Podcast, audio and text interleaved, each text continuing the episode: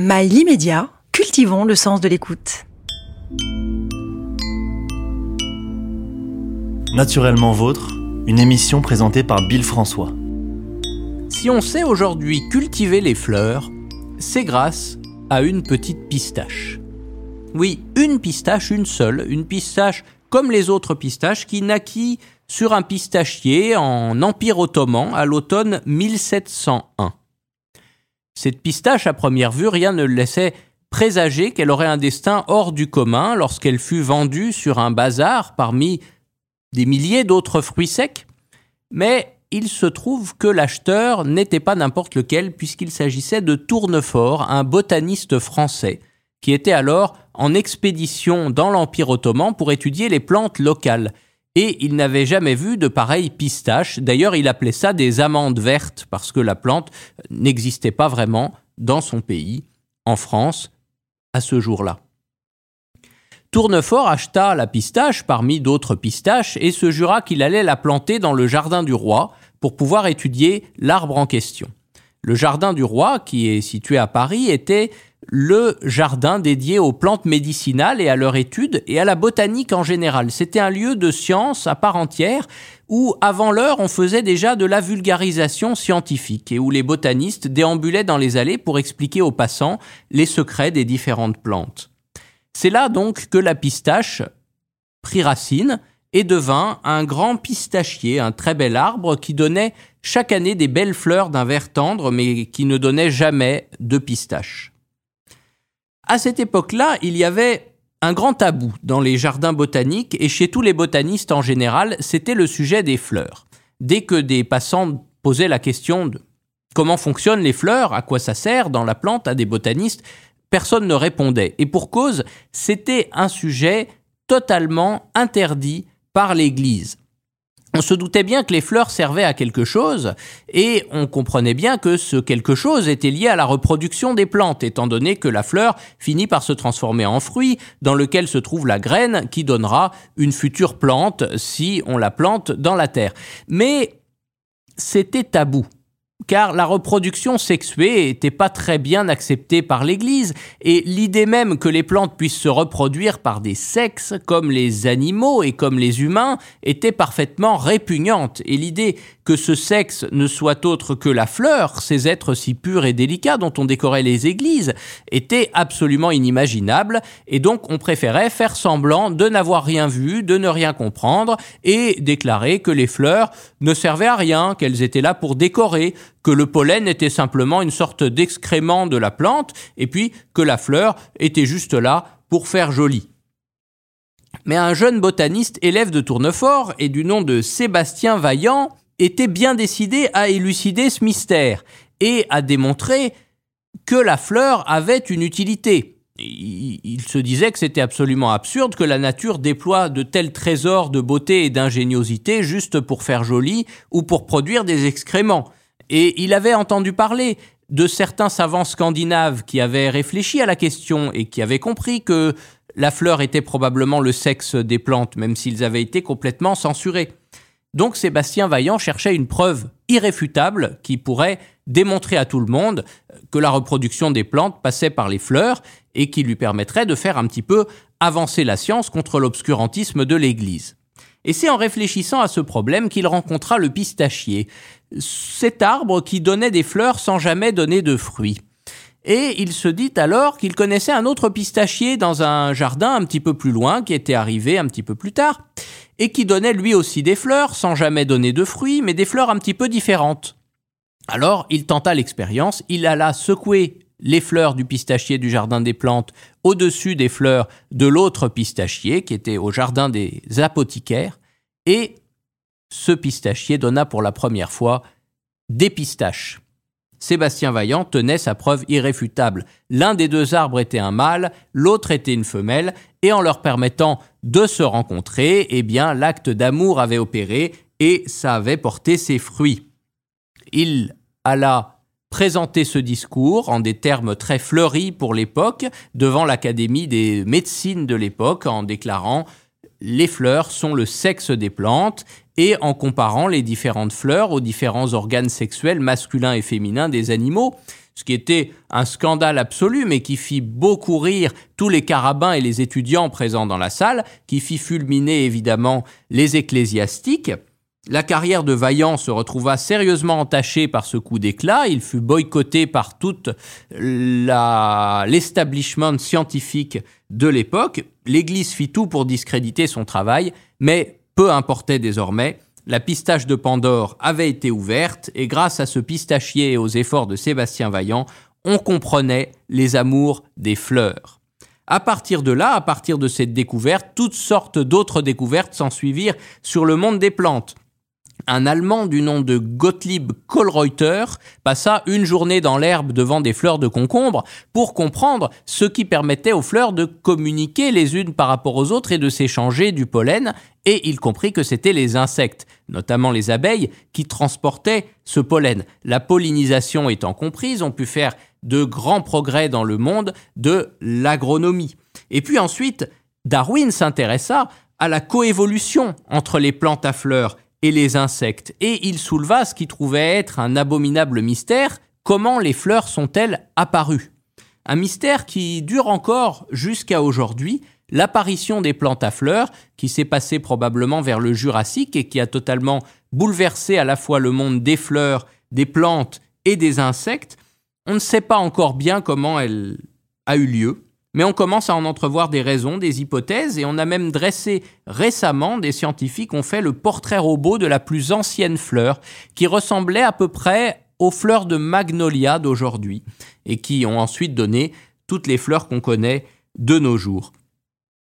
Grâce à une petite pistache, on a eu de grandes connaissances en agronomie, donc la prochaine fois que vous mangerez des pistaches, vous pourrez penser à cette histoire. Sans cette pistache, on ne comprendrait pas toutes les belles histoires de pollinisation de fleurs et les fleurs seraient pour nous muettes et inutiles alors qu'elles sont en fait chargées de sens et très intéressantes dans toute l'évolution du monde vivant.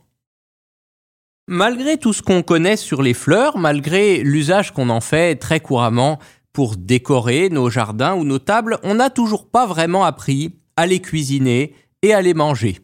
L'être humain, qui est pourtant assez doué pour mettre dans son assiette toutes les créations du monde vivant, de l'escargot à la baleine, des feuilles aux fruits en passant par les racines, on mange à peu près tout, mais pas les fleurs. Enfin, pas pour l'instant, car révolution dans la cuisine, la cuisine des fleurs est en train de se développer et aujourd'hui, nous avons la chance d'en parler ensemble avec une pionnière dans ce domaine, chef en cuisine gastronomique, lauréate du concours Olivier Rollinger. Manon Fouchard se consacre à mettre au point des recettes et des techniques pour nous faire déguster des fleurs et les intégrer à la gastronomie. Bonjour Manon. Bonjour Bill. Merci de m'accueillir aujourd'hui. C'est un vrai plaisir de pouvoir parler de la cuisine, cuisine des fleurs, cuisine très particulière, euh, très sensuelle. Merci à toi. Alors, on ne mange pas les fleurs, mais toi, tu nous les fais déguster. Et c'est même ta spécialité d'explorer ce nouvel, ce nouvel aliment, ce monde à part du côté des plantes, avec des découvertes étonnantes. Et tu vas nous raconter tout ça. Mais d'abord, comment ça t'est venu, cette idée de, cuisiner des fleurs? Comment tu as développé cette passion et le métier qui va avec? Alors, euh, effectivement, c'était un petit peu particulier hein, de, de, cuisiner des fleurs et des plantes comestibles. Euh, moi, ça me vient depuis petite, passionnée par euh, les fleurs que je prélevais en fait en cassette dans le jardin de mes grands-parents. Euh, notamment euh, la bégonia qui est entre sucré, acidité, euh, ou encore la sauge ananas, plantée par hasard à chaque recoin du, du parc public dans lequel je jouais, que je goûtais et revendais contre des feuilles de laurier à mes, petits copains de goûter pour jouer. J'ai très vite compris que certaines espèces du vivant, hein, comme les oiseaux, les dégustaient déjà. D'ailleurs, il y a une orchidée, c'est assez assez marrant qui ressemble à un oiseau. C'est assez sublime, c'est une espèce euh, rare des montagnes. Et euh, j'ai d'ailleurs toujours été émue, voilà, assise dans l'herbe, à observer les pâquerettes, les tulipes euh, faire leur vie. lorsque je voyais s'ouvrir ben, le, matin ces fleurs et se refermer le soir, ou encore se protéger quand protéger leurs pétales partant de pluie. Alors, je me suis davantage intéressée à ce phénomène de, de fleurs et de plantes comestibles. Euh, j'ai découvert in fine que bon nombre de fleurs euh, se dégustent, mais se cuisinent aussi et, réagissent à, leur manière. C'est vrai que c'est très naturel, cette admiration qu'on a pour les fleurs, parce que simplement c'est beau, et quand on est enfant, on a envie d'en cueillir, d'en amasser plein, et puis de, de les goûter. Ouais, c'est vrai. C'est très naturel quand on est enfant, on touche un petit peu tout, on a on découvre des textures et effectivement les les fleurs notamment ont différentes textures, elles ont des nervures, elles, ont des tailles différentes, elles euh, voilà des, des des couleurs différentes et c'est très ludique en fait les fleurs et, et c'est vrai que peut-être finalement les enfants sont ont moins peur de des fleurs que que nous les adultes. des textures, des couleurs, euh, des nervures, mais aussi des goûts différents. Effectivement. Euh, pour moi, la cuisine des fleurs, c'est d'abord un, rapport assez émotionnel et, et esthétique, hein, euh, euh parce que euh, euh, différentes fleurs peuvent avoir différents goûts, mais on, on observe d'abord les fleurs avant de les déguster. Hein. On, a, on a des odeurs qui nous viennent, notamment lorsqu'on se promène dans les, dans les jardins, les sous-bois, les champs, et on observe voilà ces des différentes couleurs, on, ferme un peu les yeux, on a des odeurs différentes euh, qui nous viennent. Hein. En ce moment, on a, euh, différentes choses. On a les chèvrefeuilles qui sont euh, dans les sous-bois, on, a le sureau aussi qui a fait son apparition et qui est en train de se terminer. Et ce sont des, vraies odeurs qui, nous viennent et qui, viennent palpiter nos, nos papilles et qu'on a envie de déguster, effectivement. Alors, en développant la cuisine des fleurs, comme ça, tu as dû trouver plein de, trouvailles culinaires. Dans quel domaine on peut cuisiner des fleurs? Quel rôle ça joue dans un repas? En général, on les utilise pour décorer, mais euh, j'imagine que ça peut jouer beaucoup d'autres rôles.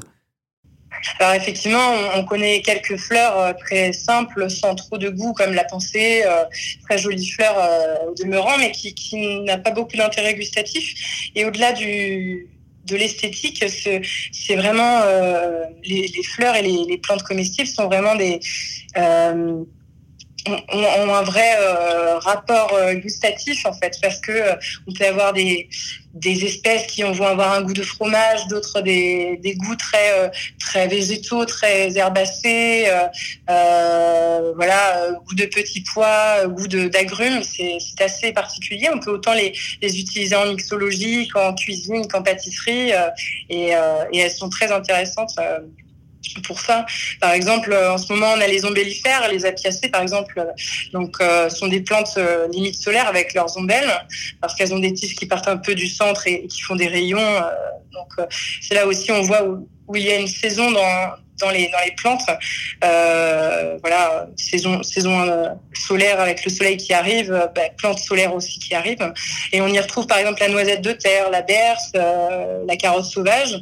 Mais alors il faut faire attention. Effectivement, les plantes sont très intéressantes gustativement, mais il faut les connaître parce qu'en ce moment, les ombellifères, on en a une qui est euh, extrêmement toxique, comme la ciguë. Et, euh, donc voilà, c'est pour ça aussi qu'on parle de, cuisine euh, sauvage, avec de la cueillette sauvage et de, la cuisine des fleurs, avec des producteurs qui produisent des, plantes comestibles. Donc connaître les, les, différentes espèces pour simplement pas s'empoisonner, savoir lesquelles sont comestibles.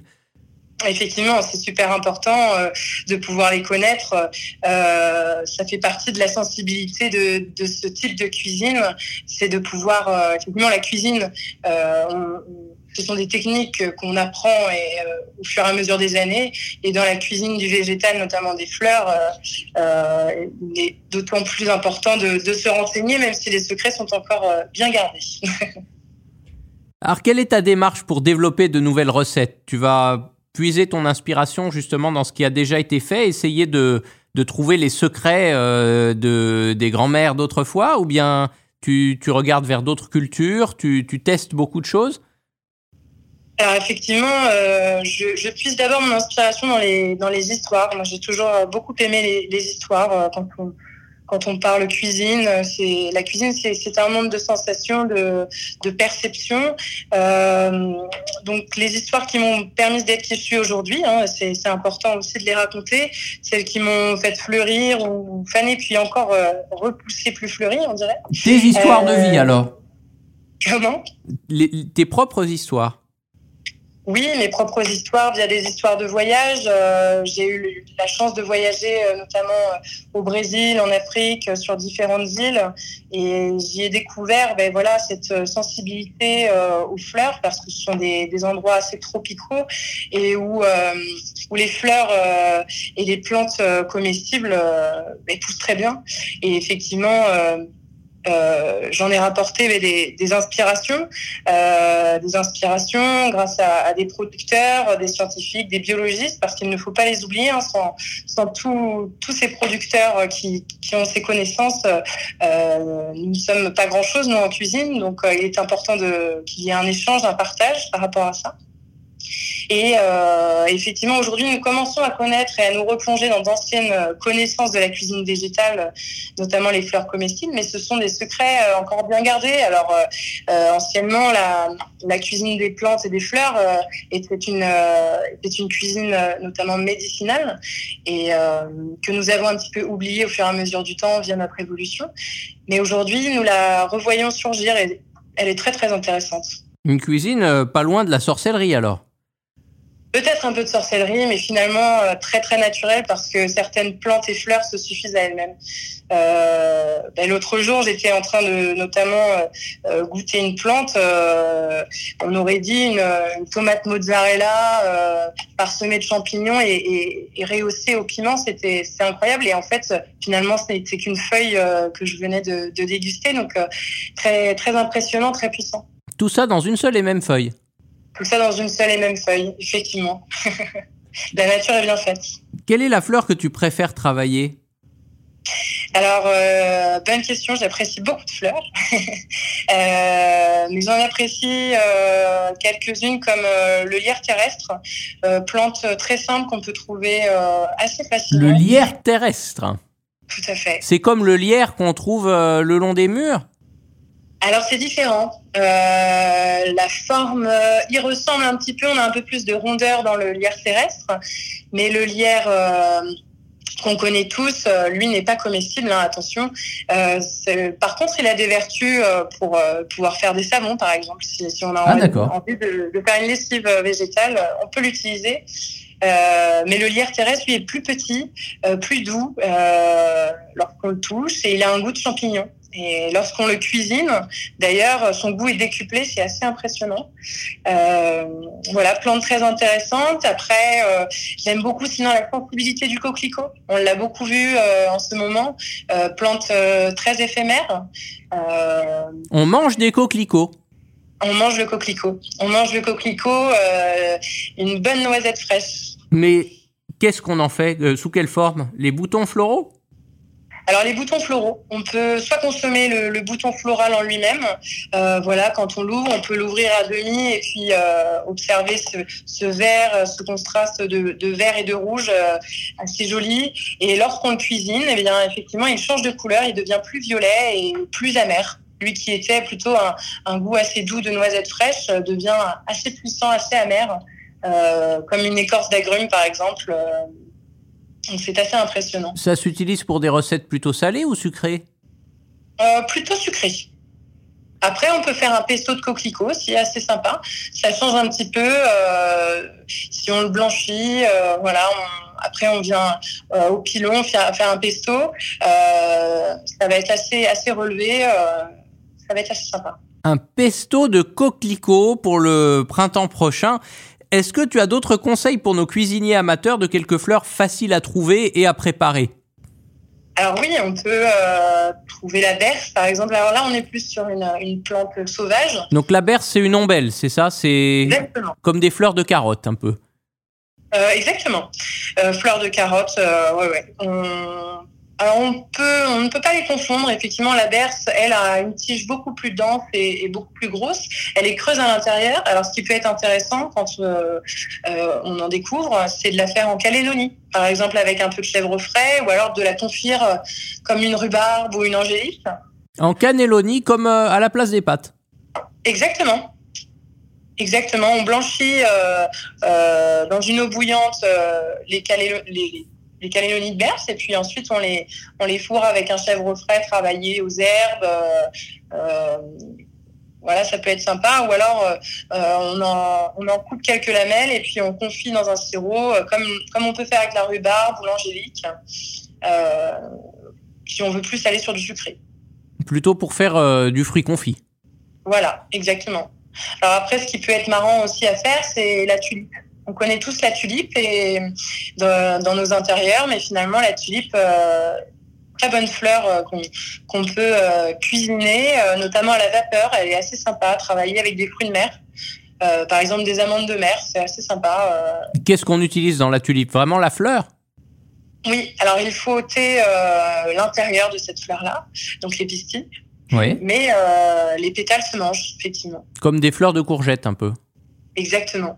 Fleurs de courgette aussi très intéressante. Hein. Euh, euh, là, j'allais vous parler de, voilà, par exemple, du pissenlit qu'on connaît euh, tous, qu'on a tous dans nos jardins. pourquoi pas le, cuisiner avec, avec soit en végétal, soit avec du cochon ou, ou d'autres choses. Ça peut être très sympa. Le pissenlit, c'est les feuilles qu'on va manger? Alors les feuilles, les fleurs aussi se mangent. Les fleurs aussi? Oui, on peut les faire frire, c'est assez sympa simplement en friture comme ça? Simplement en friture, euh, très peu de temps. Euh, c'est assez sympa, ça fait une petite chips un peu de, fleurs. C'est voilà, génial. Donc en fait, on peut manger quasiment toutes les fleurs qui nous entourent, les tulipes, les pissenlits, euh, les coquelicots. Mais on peut en manger beaucoup, effectivement. on peut en manger beaucoup. Alors, toutes, euh, je dirais non quelque part, mais, mais finalement, euh, tout qui nous entoure, tout qui nous fait sourire, euh, voilà, au printemps et l'été, de voir toutes ces couleurs rejaillir, finalement sont, consommables. et en fait, on n'est pas obligé d'aller chercher dans les espèces rares pour commencer à, à, manger des fleurs. On peut vraiment revenir à, des choses plus simples, voilà, comme la lavande, les fleurs de fenouil, le sureau, le mimosa la rose, par exemple aussi. Les fleurs de courgette, on parlait des fleurs de courgette, euh, qui sont très intéressantes. Euh, qu'est-ce qu'on peut avoir? On, a les géraniums et les menthes aussi. On connaît souvent la menthe euh, assez assez classique, mais on a d'autres types de menthes qui ont plus un goût de chocolat ou d'orange qui sont assez intéressantes. Et le géranium, qu'est-ce qu'on peut en faire? Géranium. Euh, alors déjà, on a différents goûts. On peut aller du citron à la rose, à, la vanille, euh, au cola. Et, euh, en fait, alors soit on le cuisine, soit on peut le faire sauter, soit dans une matière grasse. On peut aussi le faire, pourquoi pas, en infusion, en soupe. il y a beaucoup de façons finalement de, de cuisiner les fleurs en cuisine. Une poêlée de géranium, une soupe de géranium, décidément, sur notre balcon, on a en fait des, formidable garde-manger qu'on ignore. Et oui, on a tous euh, notre géranium sur le balcon finalement euh, euh, qu'on observe tous les jours et, on ne sait même pas qu'on peut le manger. Et personne ne le sait. C'est vrai que souvent le public aime pas trop goûter des aliments nouveaux. Tu crois que ça fait peur l'idée de manger des fleurs? Alors, manger des fleurs, je, je, je, ne pense pas que ça, ne fasse, enfin, que ça fasse peur, en fait. Lorsqu'on raconte les histoires, les bienfaits, euh, les vertus, et puis surtout la, la sensualité, les sensibilités qu'ont les fleurs. Après, ce sont peut-être les, les, couleurs intenses et les formes euh, qui interrogent, effectivement. Euh, mais il faut pas oublier qu'un légume euh, ne vient qu'après la fleur. Hein, la courgette, euh, l'aubergine, le haricot, la mûre. oui, c'est le fruit, donc c'est l'évolution de la fleur. Exactement. C'est juste une question d'habitude. En fait, on n'a pas l'habitude de manger les fleurs. Non, c'est vrai qu'on a peut-être moins l'habitude d'aller euh, chercher chez notre producteur euh, nos légumes, donc on, voit peut-être moins les fleurs qui apparaissent avant les légumes, et, donc on a une relation différente euh, aux, fleurs. On préfère les observer plutôt que les déguster, alors qu'elles sont incroyablement importantes au niveau nutritionnel et, au niveau gustatif, elles sont, elles sont très intéressantes. D'ailleurs, on, en a une euh, qu'on pourrait utiliser en tant que médicament aussi, hein, la, reine des prés notamment, qui est l'aspirine euh, végétale euh, quand on a un mal de tête ou, qu'est-ce qu'on peut avoir On a l'ortie aussi en, lendemain de soirée difficile pour le foie, très très belle, très beau médicament. L'ortie contre la gueule de bois. Exactement. Alors, quand on est pionnier comme toi dans un domaine, ça doit pas être facile de trouver des partenaires, des collaborations. Tu arrives à trouver des, producteurs de fleurs qui te fournissent des fleurs pour les manger? Alors, effectivement, quand, on est pionnier dans un domaine, euh, on ne peut pas copier ou inspirer euh, ou que très peu l'existant. Donc, euh, mais nous avons beaucoup de producteurs qui font des très belles choses en France, hein, naturellement. Et il faut aller les rencontrer parce que trouver des, des producteurs de fleurs et de plantes comestibles n'est pas évident, effectivement, mais, mais, il en existe et plus qu'on ne le pense. Euh, J'ai travaillé notamment avec Hélène et Dan. Euh, des heures dehors qui eux sont en Bretagne et qui font un travail superbe, euh, qui sont beaucoup plus sur la des fleurs naturelles et de leur jardin que j'ai connu hein, grâce au, chef étoilé engagé Julien Lemarié pour qui j'ai œuvré à Rennes. mais depuis quelques mois, je travaille jointement avec une productrice de plantes et de fleurs comestibles rares qui fait un travail elle aussi euh, remarquable avec une conscience éco-responsable notamment très poussée. Cécile, euh, fondatrice de Vitamine Herbe, qui travaille avec les professionnels et les particuliers euh, pour pousser et propulser davantage les, plantes fleurs et plantes rares comestibles qui sont extraordinaires, hein, comme comme les géraniums, les différentes menthes euh, euh, ou, autres, plantes ayant le goût de réglisse, petits pois, tomates, fromage, champignons, que sais-je. Et, c'est très, très intéressant euh, de, pouvoir ben, rencontrer ces producteurs qui, ont une passion énorme pour, pour les plantes et les fleurs.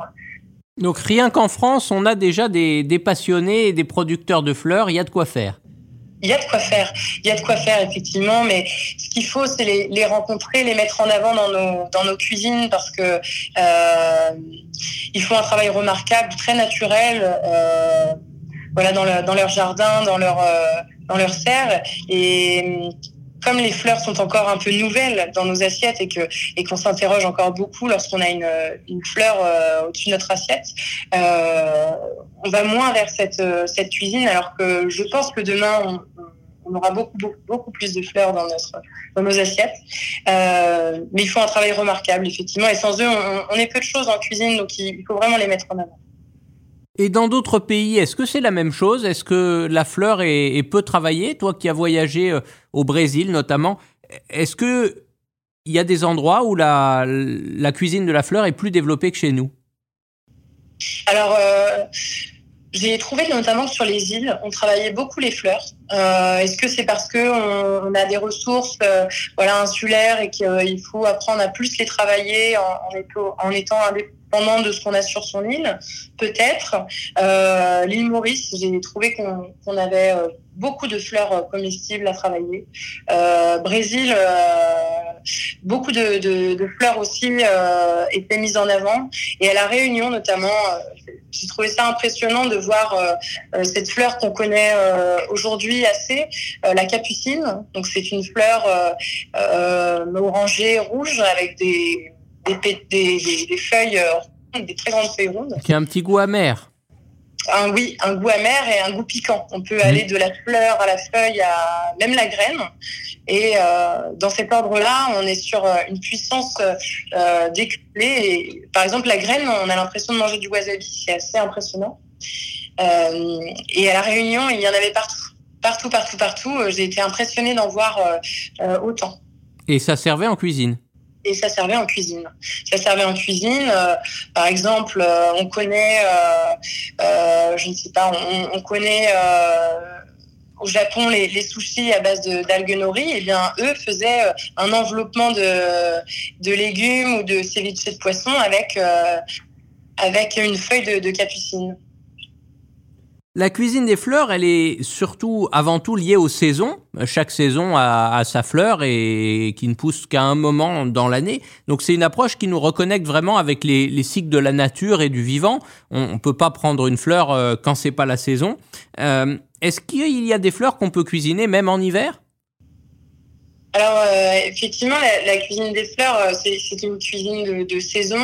Euh, il est important de, remettre en avant ça. Je pense que nous travaillons de plus en plus, voilà, les, produits de saison et nous les remettons en avant avec une vraie prise de conscience. Et, la cuisine des fleurs en est davantage parce que en hiver, effectivement, on en a beaucoup moins, mais on a des plantes euh, persistantes hein, qui, qui, sont là euh, toute l'année, comme les géraniums dont on parlait tout à, mmh. l'heure. Euh, D'ailleurs, en, en, parlant de ça, géranium, moi je me souviens, j'ai un souvenir incroyable au château de Berne, notamment à Flyosque, établissement donc relais château et une étoile au Michelin, lors d'un dîner dégustation que j'avais donc gagné en cadeau lorsque j'avais été lauréate du concours Olivier Rollinger et Kiko Océan.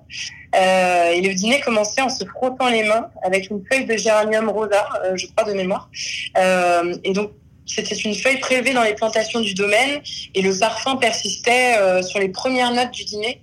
C'était assez impressionnant. Euh, voilà, c'était en hiver. Pour que l'odeur accompagne euh, la dégustation des plats.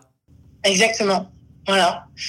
Donc c'est là où les fleurs sont, sont, enfin avant tout une odeur en fait.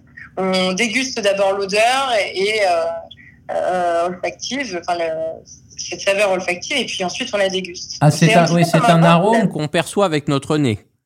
Oui, effectivement. Un peu comme un vin finalement.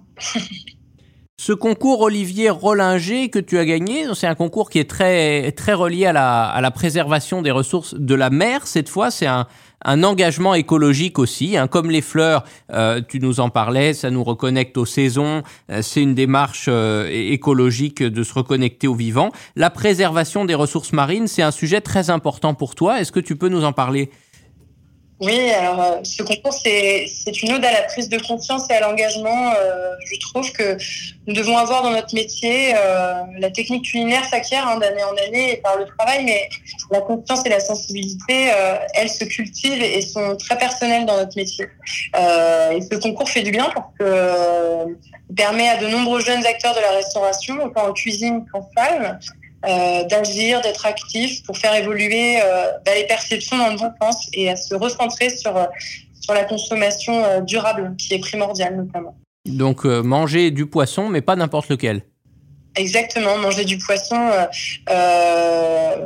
mais lorsque les, les, saisons le veulent, alors euh, on est plus sur le poisson, on parle moins de, de, de saisonnalité, on parle plus de saisons de reproduction euh, pour lesquelles il ne faut pas euh, pêcher telle ou telle espèce ou alors euh, préserver certaines espèces de poissons. C'est aussi se renseigner, être conscient de, de la quantité de stock qui existe dans les océans. Et c'est aussi ça, consommer en pleine conscience. Alors c'est super de, de consommer des fruits et légumes de saison, mais ça va au-delà de ça. Ça va au-delà de ça. On est aussi sur les viandes, sur les poissons, sur les fleurs, euh, même les huiles, hein, euh, on pourrait même dire ça. Connaître son impact, être conscient de, ce qu'on consomme, de la place qu'on occupe en fait dans la chaîne alimentaire. Effectivement. C'est important d'avoir euh, d'avoir cette conscience-là. Et ça, le chef Rollinger, donc, qui a fondé ce concours, est très engagé là-dedans. Oui, euh, euh, je Olivier Roulinger, personne euh, très humble, mais qui, partage beaucoup sa volonté en fait pour, consommer durablement et accompagne les jeunes, je trouve, d'une superbe manière en, étant voilà, fervent défenseur lors de ce concours pour la préservation des ressources marines. Et c'est vrai que même ces épices qu'il commercialise, elles sont sourcées de manière éthique, de manière responsable et, écologique. Il est vraiment dans cette démarche-là pour tous les, tous les produits. Oui, complètement, complètement. Et je, je pense qu'il souhaite euh, que tout le monde travaille jointement et, en étant gagnant. C'est aussi ça, euh, je pense, faire passer des émotions euh, lorsque l'on déguste un plat, lorsque l'on crée des épices ou, ou, autre. C'est faire passer des émotions en racontant l'histoire de celui qui l'a, qui a élaboré la recette, mais aussi avec ceux qui ont mis la main dans la terre avant. C'est un travail d'équipe. Travail d'équipe, oui. Travail d'équipe. Toute une équipe, toute une histoire, et dont le consommateur est finalement le dernier, le dernier maillon, celui qui profite du, du spectacle dont, dont, tous les acteurs euh, précédents ont, ont, apporté euh, des, des, des, différentes parties, en fait. Oui, effectivement. Effectivement.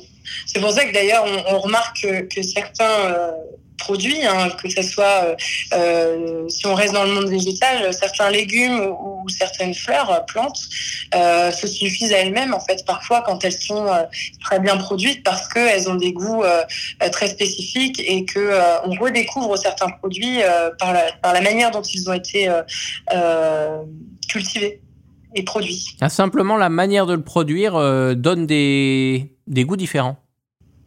Oui, oui, parce que c'est aussi un travail de, de recherche de, la terre, quelle bonne terre, quelle euh, bonne euh, algométrie, euh, euh, dans quel recoin avec avec l'intensité du, soleil aussi, toutes ces choses-là. c'est vrai que parfois on, peut voir euh, je ne sais pas, des, petits pois, parce que ça a été la saison, de différentes couleurs, différentes tailles, en fonction des pays ou en fonction des zones où ça a été produit, en fonction des producteurs aussi.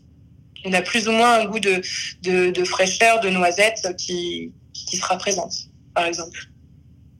Parler d'écologie, parler de cette cuisine en pleine conscience, euh, c'est parler d'avenir avant tout.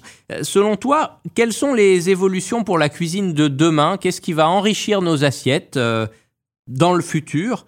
Et les défis pour les nouvelles générations de cuisiniers qui arrivent? Alors pour moi, il faut revenir sur la simplicité des choses, je pense. Retrouver des confections plus naturelles, s'orienter davantage sur le, pouvoir du monde végétal, notamment les plantes, les fleurs, les algues. Et revenir à des histoires qui ont, qui ont du sens dans l'assiette en mettant en avant euh, euh, les producteurs, c'est ce qu'on disait, euh, car sans eux, en fait, nous ne sommes que tout petits lorsque l'on confectionne une recette. Et peut-être se dire aussi que si, si, le produit que nous voulons, coûte que coûte, travailler, n'existe pas à moins de 100 km de là où nous sommes, alors il y a peut-être une raison et d'autres produits sur lesquels il faut se rabattre et travailler aussi de, de très belles choses. Euh, notamment l'autre jour, euh, euh, je, découvrais un, producteur de, de, poivre en Bretagne et j'ai trouvé ça euh, magnifique de pouvoir voir qu'en Bretagne on pouvait produire certains. Qui fait pousser du poivre sur place en Bretagne. Effectivement, effectivement. Alors que nous avons beaucoup de pluie et beaucoup de et beaucoup de, de, de météo différentes dans, dans, cette région, mais mais euh, il en est possible. Voilà. Et, je pense qu'il est important aussi de revenir à l'essence même des choses et ce que nos ancêtres connaissaient. Et, et la médecine des plantes, on en parlait, le bien-être du corps et de l'esprit. Euh, voilà, parce que l'alimentation reste euh, la troisième médecine du monde aussi, et il est important de savoir ce qui permet de rendre notre corps tonique, efficace. Euh, voilà, donc la nature, les plantes, les fleurs, euh, je trouve nous permettent aussi de, pouvoir continuer à mettre le nez dehors, d'être voilà. peut-être sur les, les, sentiers battus et de, de pouvoir continuer à être simplement ému par le vivant qui nous entoure, euh, voilà, les saisons qui défilent, euh, retrouver ce, plaisir et cet, émerveillement lorsqu'on cueille, reconnaît ou déguste des fleurs. Hein, donc, euh, et euh, notamment un, petit clin d'œil au petit prince d'Antoine de Saint-Exupéry euh, qui faisait interagir sa rose, hein, qui, qui remet ses, ses, pétales après la nuit. effectivement, les fleurs s'ouvrent. Le matin et au rayon du soleil, l'odeur euh, des fleurs ben, rejaillissent après la nuit. Et, et c'est là où la rose disait euh, Je ne suis pas une herbe. Et effectivement, euh, euh, les fleurs sont, sont bien plus qu'une plante. Hein. Ce sont des espèces du vivant qui sont sensibles et qu'il faut apprivoiser pour, pour les consommer et les apprécier. Donc, choisir le meilleur moment où elles sont les plus parfumées pour, les, pour en tirer le, les meilleures saveurs, en fait. Effectivement. Le, matin, euh, le matin euh, à la rosée du matin, c'est là où elles sont les, les, plus, les plus efficaces, les plus parfumées. Revenir à l'observation d'une rose, des cycles de la journée, des saisons, de la cuisine locale, des sagesses de nos anciens, c'est une, une belle morale pour ces magnifiques histoires de fleurs que tu as partagées avec nous. Merci Manon Fouchard. Merci François pour euh, ce bel échange. C'était un réel plaisir de pouvoir parler de la cuisine des fleurs. C'était un beau voyage en tout cas qui nous donne beaucoup d'idées culinaires. On espère pouvoir bientôt euh, voir dans nos assiettes euh, des géraniums, des lavandes et toutes les autres fleurs, un véritable bouquet de saveurs. Bonne continuation pour vos cuisines de fleurs et à bientôt